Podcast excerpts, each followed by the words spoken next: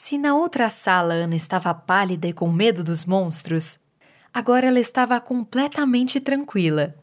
Não haviam mais cabeças decapitadas falantes, nem homens assustadores sussurrando frases perversas.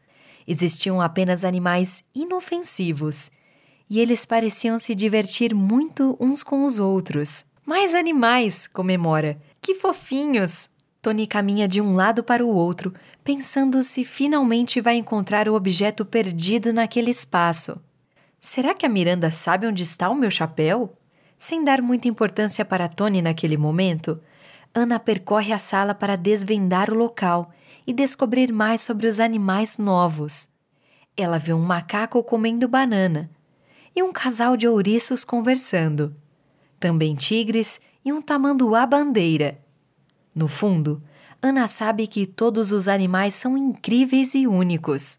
Mas o que desperta sua curiosidade naquele momento é um terneiro bicéfalo que continua sozinho no fundo da sala.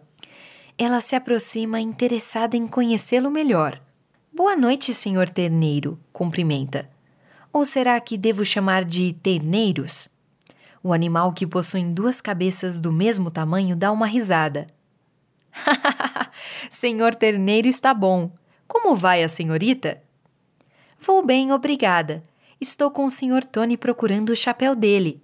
A pequena explica, sem saber que a segunda cabeça está desconfortável com o diálogo.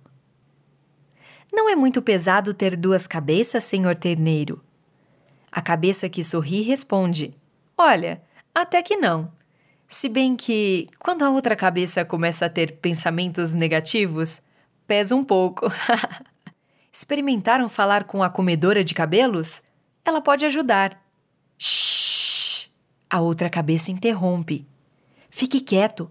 Quantas vezes preciso dizer para não falar com estranhos? E se essa menina quiser raptar a Miranda? A cabeça gentil dá um sorriso encabulado. Ora, deixe disso. Nem todo mundo é malvado. E ela está com o Tony. Percebendo que a segunda cabeça está irritada e com dúvidas, Ana imediatamente se agacha para ficar cara a cara com o animal. Eu jamais faria mal, senhor terneiro, juro, ela promete. Viu só? diz a cabeça sorridente. Você pode confiar nela. Orgulhosa, a cabeça mal-humorada inspira fundo e responde: Está certo, está certo.